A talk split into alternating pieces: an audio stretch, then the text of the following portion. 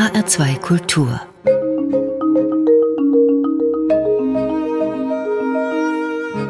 Hörbuchzeit. Und dazu begrüßen Sie heute Dorothee Meyer-Karwig, Cordula Huth und Martin Maria Schwarz. Heute geht es bei uns um Hörbücher zu Martin Sutas jüngstem Roman, zu einem besonderen Hörstück, in dem sich alles um Monologe rund um unser Zuhause dreht. Wir stellen eine Neubearbeitung von Joseph Conrads Roman Lord Jim als Hörspiel vor und haben auch wieder ein besonderes Kinder- und Jugendhörbuch, das wir Ihnen präsentieren. Der Schweizer Schriftsteller Martin Suter, der gehört rein von der Rezeption des Feuilletons her sowie seiner Beliebtheit beim Publikum einfach zu den Gegenwartsikonen in der deutschsprachigen Literatur. Das verdankt er seinen gesellschaftskritischen Romanen und auch seiner Krimiserie mit dem Gentleman-Gauner Allman.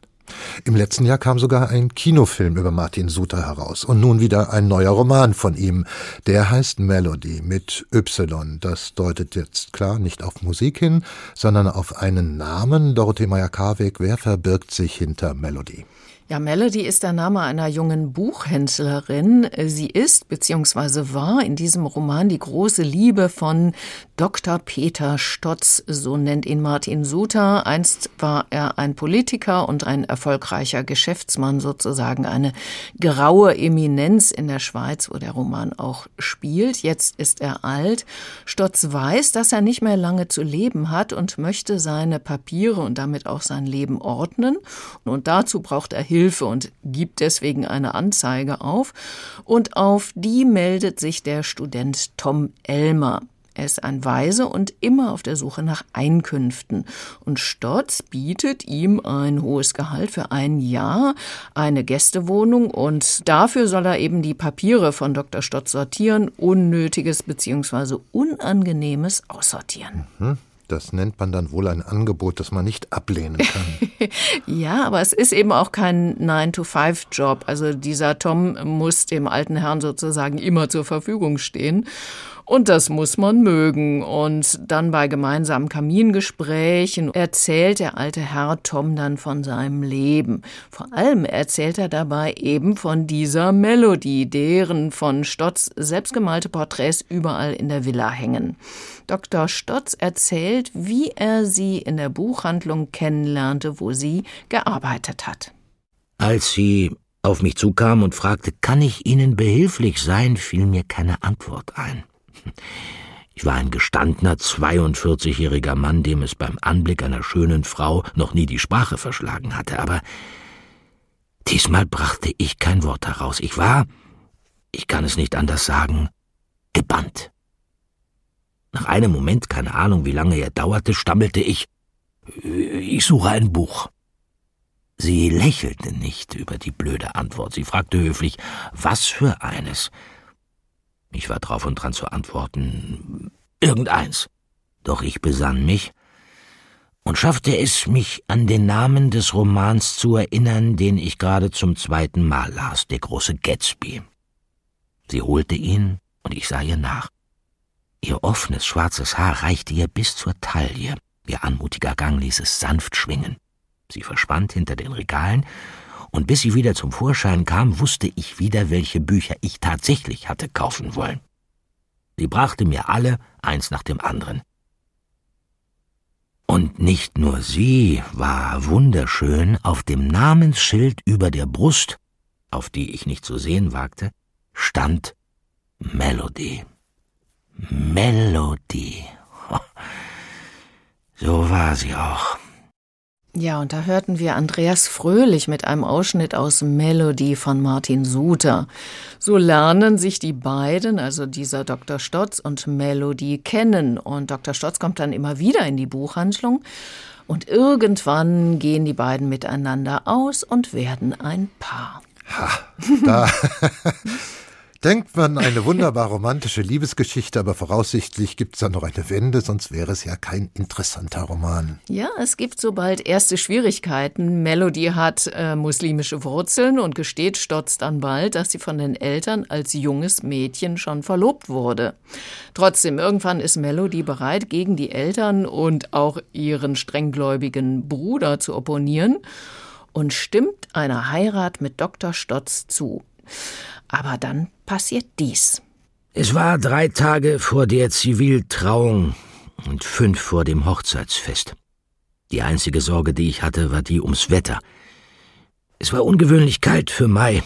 Es regnete ununterbrochen und die Vorhersagen behaupteten, dass es für den Rest der Woche so bleibe. Ich war in Bern an einer Kommissionssitzung und rief während einer Sitzungspause Melody an. Sie hatte sich für die Woche freigenommen und für die folgenden beinahe drei Wochen ebenfalls. Die Hochzeitsreise sollte nun doch nicht auf die Seychellen führen, sondern auf eine andere Insel, nach Sri Lanka. Ich erreichte Melody nicht. Wahrscheinlich war sie mit ihrer Freundin und Trauzeugin Monika mit irgendwelchen Vorbereitungen beschäftigt. Nach der Sitzung fuhr ich zurück und versuchte es von zu Hause wieder.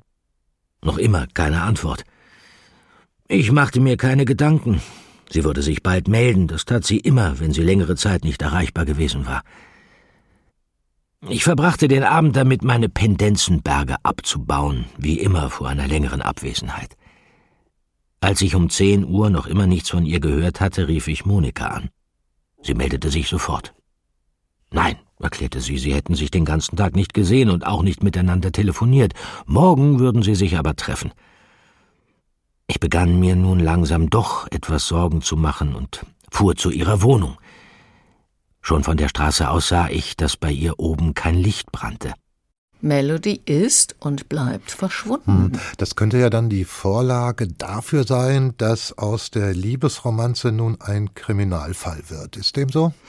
Naja, jedenfalls ist es die große Frage, was ist hier geschehen? Und da gibt es ja einige Möglichkeiten. Melody hat vielleicht doch kalte Füße bekommen und versteckt sich jetzt.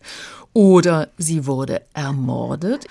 Oder Melody hat sich in jemand anderen verliebt. Oder, oder, oder. Also da gibt es viele Möglichkeiten. Stotz erzählt Tom jedenfalls, er habe danach alles in Bewegung gesetzt, Melody wiederzufinden. Er hat die Polizei eingeschaltet, ist sogar selbst in der Welt herumgereist, um winzigen Spuren zu folgen, doch ohne Erfolg bis heute zu seinem Lebensende sozusagen. Also es geht über viele Jahre. Das erzählt er alles Tom, der gleichzeitig die Papiere von Dr. Stotz ordnet und dabei auch Spuren findet. Spuren, die nicht immer so ganz deckungsgleich sind mit dem, was dieser Dr. Stotz erzählt. Tja, am Schluss macht sich Tom mit Laura dann noch auf die Suche. Laura ist die Nichte von Dr. Stutz.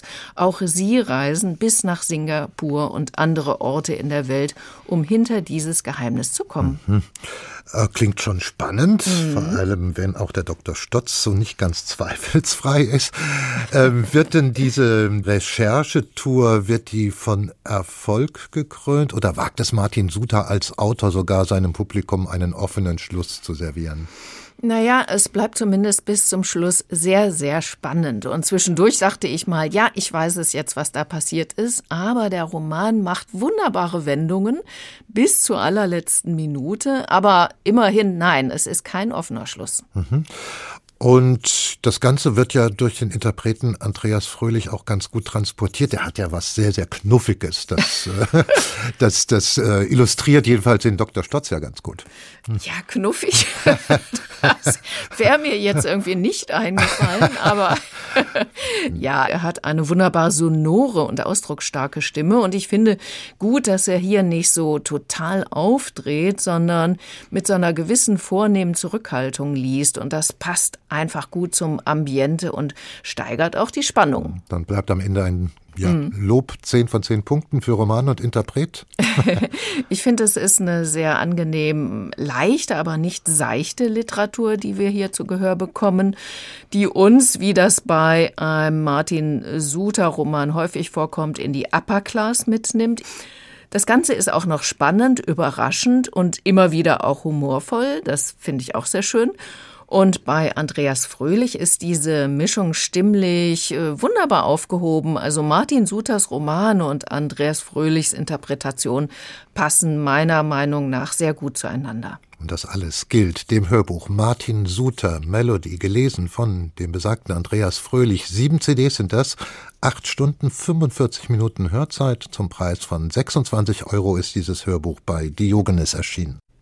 Und Sie hören weiter die Hörbuchzeit in HR2 Kultur und darin beschäftigen wir uns jetzt mit einem spannenden Projekt der Theaterregisseurin und Autorin Ingrid Lausund. Am Deutschen Schauspielhaus in Hamburg hat sie zum Beispiel inszeniert und nebenher aber auch Drehbücher geschrieben, unter anderem für die TV-Serie Der Tatortreiniger. Das wiederum brachte sie in Kontakt mit dem Schauspieler Bjarne Mädel, der in dieser Serie die Titelrolle spielte und der nun bei diesem besonderen Hörstück mit dem Titel bin nebenan, Monologe für zu Hause, Regie führt. Bin nebenan, Dorothee Meyer-Karwig. Dieser Titel verspricht etwas, ja, was mit Alltag zu tun hat, vielleicht auch mit Nachbarschaft. Was erwartet uns genau in diesem Hörbuch von Ingrid Lausund? Ja, uns erwarten zwölf Monologe oder Episoden, jeweils gesprochen von ganz hervorragenden Schauspielerinnen und Schauspielern. Also Matthias Brandt ist dabei, Fritzi Haberland, Jens Harzer, Bjarne Mädel selbst auch, Bastian Pastewka, Sophie Reuss und viele andere mehr. Und Bjarne Mädel, Sie haben es gesagt, er hat auch Regie geführt. Und inhaltlich, um was geht es jetzt? Ja, die Monologe, die drehen sich grob gesagt um unser Zuhause, unseren Rückzugsort also, den wir möglichst schön und individuell einrichten möchten, indem wir es uns gut gehen lassen möchten.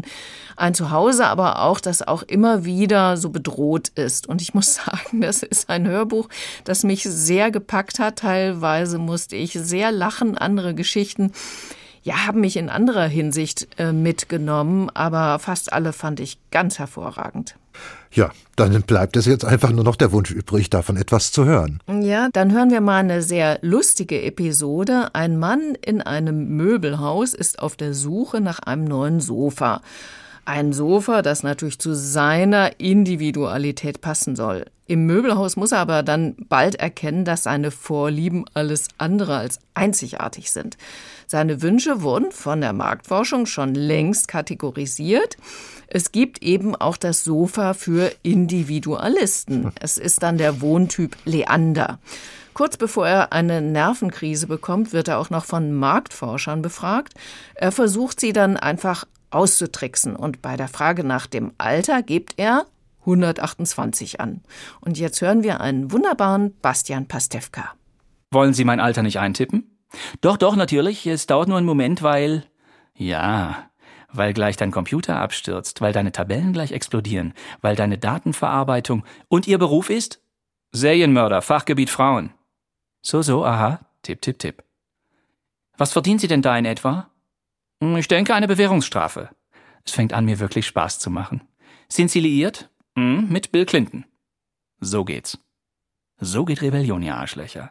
27 Fragen und am Ende haben die einen 128-jährigen Serienmörder, der seine Multimilliarden mit fliegenden Untertassen verdient hat, in seiner Freizeit harte Drogen nimmt und eine Vorliebe hat für nacktes Bungee-Jumping. Ja, nämlich so. So, das war's schon. Vielen Dank für Ihre Mithilfe. Gern geschehen. Wiedersehen. Auf Wiedersehen. Irgendwie ist da wieder dieses Kichern. Ich gehe nochmal zurück. Äh, eine Frage, ja? Ich habe angegeben, dass ich 128 Jahre alt bin. Moment, da gucke ich nochmal nach. Hm, ja, korrekt, 128. Fällt Ihnen da irgendwas auf? Was denn bitte? Ich bin nicht 128. Ach so, das macht nichts, das wird ja ausgewertet. Schauen Sie, hier steht 128. Und hier macht er dann automatisch Kreuzchen bei Verweigerung, bei Selbstbewusstsein, bei fühlt sich alt. Oder hier zum Beispiel Serienmörder sind die Kreuzchen bei dynamisch aggressiv, eventuell freiberuflich, halbes Kreuzchen für eventuell Stilbewusstsein, Vorliebe für geordnete Abläufe und Wiederholungen, markentreu, sogar mit Doppelkreuz. Oh.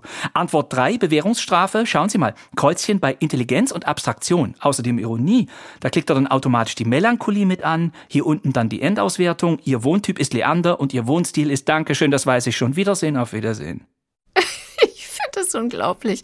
Also man kann der Marktforschung nicht entgehen, auf alles sind die vorbereitet. Aber es ist schon bewusste Satire, die hier geboten wird. Ja, doch. Ja. Aber Sie sagten ja, es gibt auch eine Kehrseite dazu. Nicht alle Monologe sind so humorvoll. Ja, mitunter. Satirisch. Genau, mitunter kippen sie ins Tragische. Andere Episoden sind von Anfang an tiefschwarz grundiert. Da in einer geht es um einen Mann, der finanziell gescheitert ist. Er droht sein Haus zu verlieren. Und er überlegt nachts im Bett voller Panik, was zu tun ist. Und das reicht dann von einem einfachen Selbstmord bis zum erweiterten Suizid oder zum Hausabfackeln. Und das wird gespielt von Matthias Brandt. Und ich sage bewusst äh, gespielt. Das ist derartig gut, dass ich nicht nur gebannt, sondern ja geradezu erschrocken zugehört habe. Und wir hören jetzt einen Ausschnitt aus dem Monolog einer jungen Frau, die gerade in eine Plattenbausiedlung gezogen ist und ihre Sachen auspackt. Dabei auch ein Bild, das sie von ihrer Mutter vermacht bekommen hat. Groß und teuer ist dieses Bild und heißt das himmlische Gericht.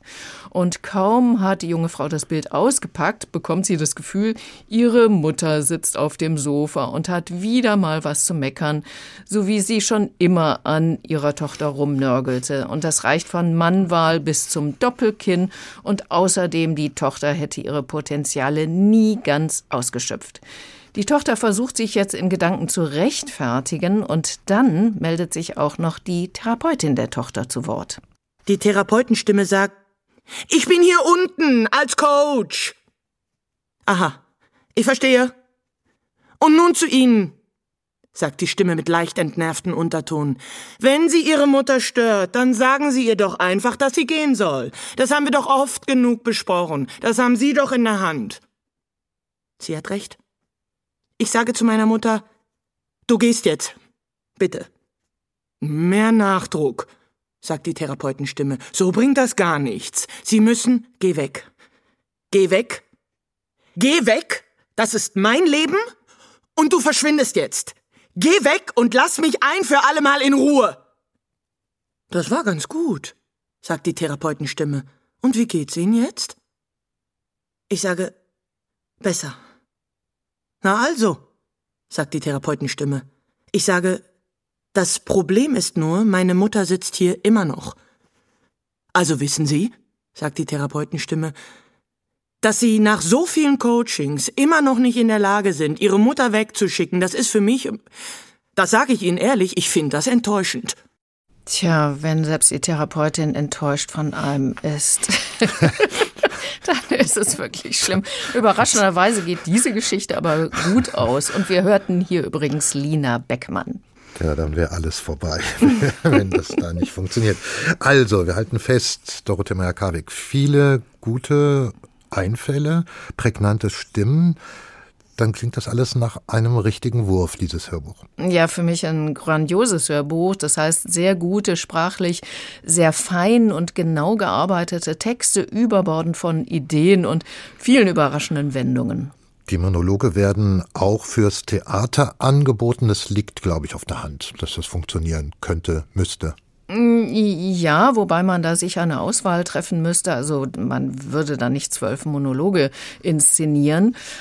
Aber ich finde auch, ich brauche hier kein Bühnenbild. Also die Stimmen finde ich absolut ausreichend. Und so hat es ja auch Bjarne Mädel umgesetzt. Also es gibt nur eins. Jede Geschichte wird mit so einem Wohnungsklingeln eingeläutet. Ansonsten hat Bjarne Mädel hier auf zusätzliche Geräusche und Atmosphären komplett verzichtet. Einfach die Stimmen machen aus diesen Monologen kleine Hörspiele. Mhm. Ja, das klingt begeistert und mhm. äh, höchst angetan. Dorothee Meyer-Karwig von dem Hörbuch Ingrid Lausund, Bin nebenan, Monologe für zu Hause. Gelesen von Lina Beckmann, Matthias Brandt, Fritze Haberland, Jens Harzer, Bjarne Mädel, Bastian Pastewka, Sophie Reuss und vielen anderen mehr. Die Regie bei der Aufnahme hatte Bjarne Mädel. Eine MP3-CD ist das vier Stunden und fünf Minuten Hörzeit. Zum Preis von 25 Euro ist dieses Hörbuch bei Speak Low erschienen.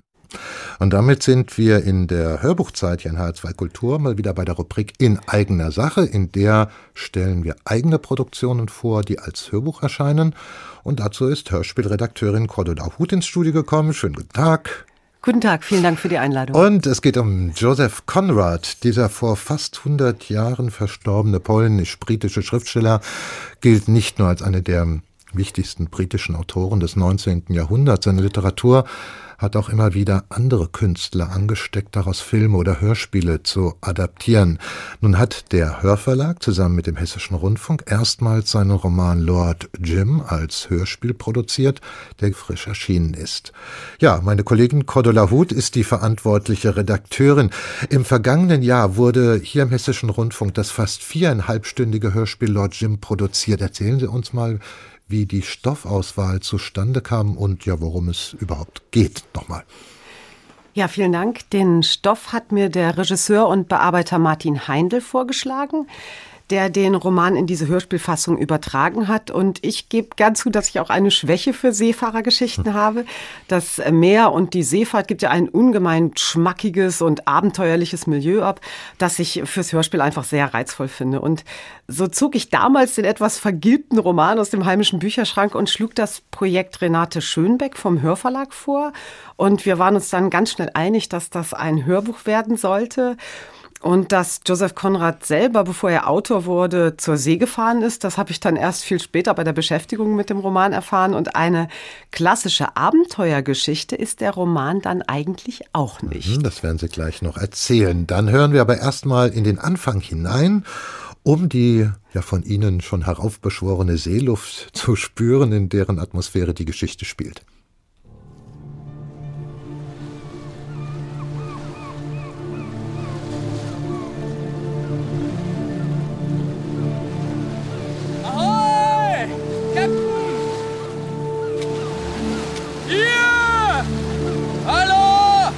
Er war einen, vielleicht auch zwei Zoll weniger als sechs Fuß groß, kräftig gebaut und kam geradewegs mit leicht geneigten Schultern auf einen zu, was an einen angreifenden Stier denken ließ. Captain, kann ich an Bord kommen? Ja. Er war von tadellosem Äußeren, blütenweiß gekleidet von Kopf bis Fuß. Und in den verschiedenen Häfen des Ostens, in denen er als Hafenagent von Schiffshändlern seinen Danke. Lebensunterhalt verdiente, war er sehr beliebt. Captain, unsere Karte. Ja, danke. Was wir hier gerade gehört haben, ist tatsächlich der Anfang des Romans, in dem Jim beschrieben wird.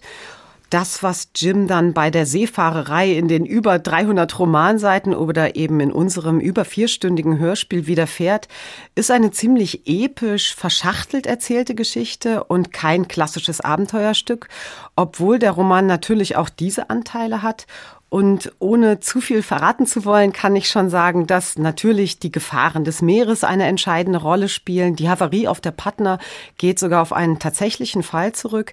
Aber es wird äh, nicht etwa vier Stunden dort gesegelt, obwohl Jim durchaus viel rumkommt in der Welt und einige entfernte Länder und Völker kennenlernt.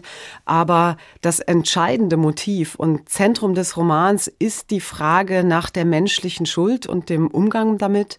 So führt die Verfehlung als Offizier auf der Patna zu einem Prozess, bei dem Jim einen fremden Mann kennenlernt, der sich erstaunlich intensiv für ihn interessiert und ihm helfen will. Das ist der Moment, in dem wir Andreas Fröhlich, den wir gerade als Erzähler in der Eröffnung gehört haben, schon wieder verlassen und Marlow, den Prozessbeobachter, kennenlernen, den die Joseph Conrad-Kenner namentlich schon aus dem Roman Herz der Finsternis kennen und der von nun an die Geschichte weitererzählt. Bei uns ist das Felix von Manteuffel, den hören wir jetzt. Oh ja, ich nahm an diesem Verhör teil. Sie müssen wissen, dass jeder, der irgendwie mit dem Meer zu tun hatte, dort war. Denn die Affäre war schon seit Tagen Stadtgespräch. Sie konnten im Hafenamt davon hören, bei jedem Schiffsmakler, von weißen, einheimischen Mischlingen, ja sogar von den Bootsleuten, die halbnackt auf den Steinstufen hockten. Wahrhaftig. Das ging 14 Tage oder länger, als ich eines schönen Morgens vier Männer erblickte, die über den Kai auf mich zukamen. Ich überlegte eine Weile und plötzlich schrie es in mir auf. Das sind sie. Kein Zweifel. Ich erkannte den lustigen Kapitän der Patna auf den ersten Blick. Der dickste Mann im ganzen Tropengürtel. Er ließ mich an ein dressiertes Elefantenbaby denken, das auf den Hinterbeinen geht. Er watschelte in drei Fuß Entfernung an mir vorüber und stürmte die Treppe zum Hafenamt hinauf, wo er auf den Heuerbars Archie Ruthwell traf. Kann ich Ihnen helfen? Äh, entschuldigen Sie. Ich möchte einen Bericht zu Protokoll geben. Äh, es sind offenbar Unwahrheiten in Umlauf gekommen, äh, was das Schicksal eines Schiffes angeht. Ich möchte diese Angelegenheit klarstellen. Es geht dann im weiteren Verlauf immer weniger darum, was sich in der Unglücksnacht tatsächlich abgespielt hat, als vielmehr darum, wie Jim mit diesem Ereignis in seinem Leben umgeht und fertig wird. Und mhm. man darf sich durchaus die Frage stellen, wie wir heute damit juristisch und vor allem moralisch umgehen würden. Ja, das wäre jetzt auch meine nächste Frage gewesen, was die Geschichte von Lord Jim, der ja auch mehrfach und gerade wieder neu übersetzt wurde, mit uns heute zu tun hat. Moralische Fragen haben ja ähnlich wie philosophische und ethische Fragen das Spannende an sich, dass sie eigentlich nie abschließend zu beantworten sind. Jim kann sich, und darum geht es ja in dieser Geschichte, seine persönliche Schuld nicht vergeben und kämpft mit sich und der Welt darum, diese Schuld irgendwie abzuschütteln. Wie kann also Sühne überhaupt aussehen? Was muss man dafür tun? Und uns fällt da ja als Gesellschaft heute auch nicht so ganz viel zu ein. Und zum anderen bin ich auf eine von Andreas Platthaus in der FAZ genannte Erklärung gestoßen, warum gerade jetzt der richtige Moment für eine Beschäftigung mit Lord Jim sei, dass es sich darin ja um ein spezifisches Versäumnis von Jim handelt, nämlich um die Verantwortung, die durch Unterlassung entsteht. Und er spielt damit auf die deutsche Russlandpolitik an. Das finde ich zum einen einen ziemlich weitreichenden und auch spannenden Gedanken, der sich auch auf so manches Versäumnis durch Unterlassung übertragen ließe steckt also eine Menge Stoff in Lord Jim, je nachdem, auf welcher Ebene man sich mit dem Stück beschäftigen möchte. Man darf es nämlich auch einfach schlichtweg genießen. Das ist ein gutes Stichwort, denn den Soundtrack zu diesem Hörspiel, den hat das HR Sinfonieorchester eingespielt. Felix Rösch hat eigens dafür komponiert und das klingt dann zum Beispiel so. Musik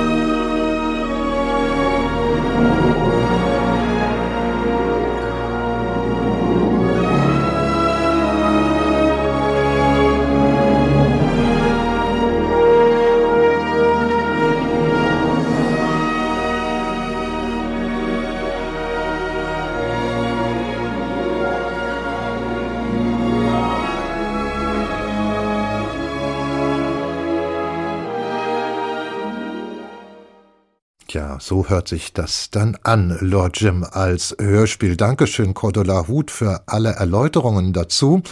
Joseph Conrad, Lord Jim, das Hörspiel, die Titelrolle spricht Sebastian Urczendowski und die Erzähler sind Andreas Fröhlich und Felix von Manteuffel und dann gibt es noch viele andere Sprecher mehr. Die Regie bei der Aufnahme hatte Martin Heindl. Vier CDs sind das, vier Stunden, 18 Minuten Hörzeit zum Preis von 24 Euro ist dieses Hörbuch bei der Hörverlag erschienen. Eine Kooperation, wie gesagt, mit HR2 Kultur. In der Hörbuchzeit kommen wir jetzt wieder zu einem Kinder- oder Jugendhörbuch. Dieses Mal ist es für Jugendliche ab elf oder zwölf Jahren und es stammt von dem US-amerikanischen Autor Myron Levoy, Sohn eines deutsch-ungarischen Elternpaars. Von Hause aus war er eigentlich Ingenieur aber er war schon als Jugendlicher schreibend tätig, verfasste dann später vor allem Jugendbücher, in denen er aufklärerisch gegen Rassismus und Vorurteile anschrieb und zudem sich mit Problemen der Identitätsfindung auseinandersetzte. Levoy starb im Jahr 2019. Dorothee Meyer-Karweg, das Hörbuch Der gelbe Vogel, mit dem wir uns jetzt befassen, das erschien im September 2022. Ja, das Buch sogar schon 1977 und der Buchfunkverlag gräbt eben gerne auch mal ältere Texte aus und gibt ihnen sozusagen eine zweite Chance und das finde ich auch richtig prima. Mir ist das Hörbuch im vergangenen Herbst leider ein bisschen durchgerutscht, da gibt es ja auch sehr, sehr viele neue Erscheinungen, aber jetzt habe ich es dann eben entdeckt. Und die Geschichte, die hat sie mitgenommen? Ja, ist eine ernsthafte und gut geschriebene Geschichte und wird auch hier sehr, ich sag mal, feinfühlig und auch liebenswert interpretiert, und zwar von dem Schauspieler und Komponisten Jeremias Koschorz. Dann mal zum Inhalt dieses Jugendromans Der gelbe Vogel. Ja, der Roman spielt in den 1940er Jahren in den USA, in New York, während des Zweiten Weltkriegs. Und im Zentrum steht der jüdische Junge Ellen und das zwölfjährige jüdische Mädchen Naomi. Beide leben im selben Mietshaus. Das Mädchen ist psychisch stark angeschlagen. Es hat ein Trauma, so wird man es heute nennen. Und wir hören jetzt mal in eine Stelle, in der die Mutter von Ellen ihm und seinem Vater von diesem Nachbarsmädchen erzählt. Ihr kennt Mrs. Kirschenbaum und ihre Tochter Naomi, ja? Sie wohnen bei den Liebmans. Alan wusste Bescheid. Das war die Verrückte.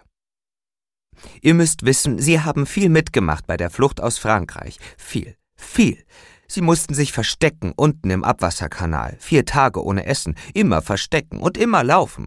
Sie kamen über die Schweizer Grenze, irgendwie. Aber dann hat es noch drei Jahre gedauert, bis die Liebmans sie herholen konnten. Ihr Mann unterbrach sie. Das ist bekannt. Mir nicht, sagte Ellen. Was ist los mit ihr? Ich habe sie vorhin im Treppenhaus gesehen und sie sieht tatsächlich wie eine Irre aus, und so hört sie sich auch an. Sie ist nicht irre, sagte seine Mutter mit Schärfe. Und lass mich nie mehr hören, dass du das sagst. Also gut, red schon weiter, sagte Saul. Also hör zu. Heute habe ich mehr gehört von Mrs. Liebman. Das Kind hat schlimme Sachen erlebt. Das Schlimmste, was es gibt. Die Nazis haben ihren Vater umgebracht, ihr wisst das, aber hört zu. Sie haben ihn totgeschlagen, vor den Augen dieses Kindes, acht Jahre alt. Diese Tiere. Die Mutter kommt heim, von der Nachbarin oder sonst wo, da liegt er im Blut. Das Mädchen daneben will das Blut abwischen, als könnte ihn das wieder lebendig machen. Das Kind war von oben bis unten voller Blut, das Blut ihres Vaters. Ja, und äh, seither ist das früher so fröhliche und kluge Mädchen vollkommen verstört, was man durchaus verstehen kann. Das war ein Ausschnitt aus Der gelbe Vogel von Myron Levoy, gelesen von Jeremias Koschorz. Und die Mutter hat nun eine besondere Bitte. Ellen soll bitte täglich eine halbe Stunde zu dieser Naomi gehen und versuchen, sie aufzumuntern. Und Ellen denkt, er hört nicht richtig. Er soll mit einem Mädchen spielen und dann eben noch mit dieser Verrückten. Also das kann er sich erstmal nicht vorstellen. Aber es ist ja dann auch der besondere Reiz, wohl auf jeden Fall ein guter Aufhänger für eine Geschichte. Ja, Ellen überwindet sich dann natürlich und macht es, aber es fällt ihm durchaus schwer. Und es ist ihm auch peinlich. Und deswegen erzählt er er seinem besten Freund Jean davon nicht. Der wundert sich nur, dass Ellen nur noch so wenig Zeit hat, beispielsweise fürs Baseballspielen. Wie entwickelt Alan dann seine Beziehung zu dem verstörten Mädchen weiter? Eine Beziehung entsteht ja. Ja, er schafft es mit Hilfe seiner Bauchrednerpuppe Charlie. Die spricht dann sozusagen mit der Puppe von dieser Naomi und diese Puppe spricht dann umgekehrt mit Allens Puppe Charlie. Naomi öffnet sich so ganz, ganz langsam und eines Tages kommt sie dann tatsächlich zu ihm zu Besuch in sein Zimmer, also zu Ellen. Unter der Spitfire, die an einer Kordel von der Decke hing, blieb sie stehen. Sie stieß das Flugzeug sanft an. Es schwang hin und her, und mit eingezogenem Kopf stand sie genau darunter, um dem Schwingen zuzusehen. Gut, war wieder richtig, dachte Alan. Das Flugzeug gefällt ihr wirklich. Sie spielt sogar etwas damit. Ich hab's ganz richtig gemacht und ich bin von allein drauf gekommen. Zu Allens Überraschung sagte sie laut Spitfire. Sie wusste, was es war, und sie hatte keine Angst davor, obwohl es ein Kampfflugzeug, ein Jäger war. Angst hatte sie offenbar nur vor bestimmten Sachen. Naomi stieß das Flugzeug noch einmal an. Alan kam zurück. Gefällt dir das Flugzeug? Sehr nett. Du kannst es haben. Oh no, das ist zu viel. Nein, es geht nicht. Danke. Im Ernst, du kannst es haben. Sie stotterte und schien ganz verkrampft.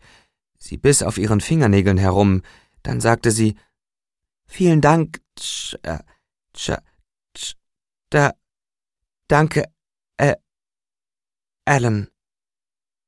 Sein Name. Das hat es nie gegeben. Fast hätte sie wieder Charlie gesagt. Warum fiel es ihr so schwer, seinen Namen auszusprechen? Unwichtig. Jedenfalls hatte sie Alan gesagt. Mensch, war das gut. War das gut. Tja, und diese Spitfire, das ist eben dieser gelbe Vogel, der diesem Roman den Titel gab. Und mit dem spielen die beiden jetzt öfter zusammen und so freuen sie sich eben an. Mhm. Und der Bann ist gebrochen. Mhm. Wie groß ist die Aussicht auf ein Happy End?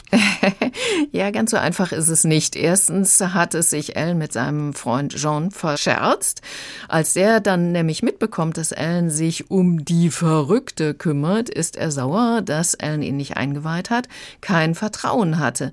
Das schmerzt diesen Jean, der eigentlich ein wirklich feiner Kerl ist und zu Beginn der Geschichte gleich dies zu Ellen gesagt hat. Also gut, du bist Jude, na und? Ich bin Katholik. Du bist also ein Katholikenfreund, na und? Wen interessiert's? Tja, wen interessiert's? In der Schule interessiert das schon einige. Da ist das dann nicht so egal. Als Naomi endlich fähig ist, zur Schule zu gehen, kommt es dann auch zu einem richtig fiesen antisemitischen Vorfall, der das Mädchen nachhaltig retraumatisiert. Mhm, klingt nach harter Kost, aber mhm. es ist ja vielleicht gerade gut für elf- und zwölfjährige, sich mit so einer Thematik dann äh, konfrontiert zu sehen. Ja, also ich finde, das klappt ja ganz gut, weil der Fokus eben auch nicht auf so Gewaltexzessen oder sowas liegt, sondern eben auf diesem Versuch des jungen Ellen, das Mädchen behutsam wieder ins Leben zurückzuholen. Und dass es dann am Ende einen starken Rückfall erleidet, das ist ein Maß an Realität, äh, die man diesem Alter durchaus zumuten kann, denke ich. Außerdem gibt es zum Schluss doch noch so einen winzigen Hoffnungsschimmer, dass es ihr bald wieder besser geht. Mhm. Und der Interpret Jeremias Koschotz, der macht auf mich einen sehr, sehr guten Eindruck, sehr mhm. sortiert, sehr ruhig und äh, ja, er schafft Atmosphäre. Ja, er klingt warmherzig und nachdenklich und lotet die verschiedenen Facetten dieses Romans gut aus. Und ich finde es auch sehr gut in der wörtlichen Rede.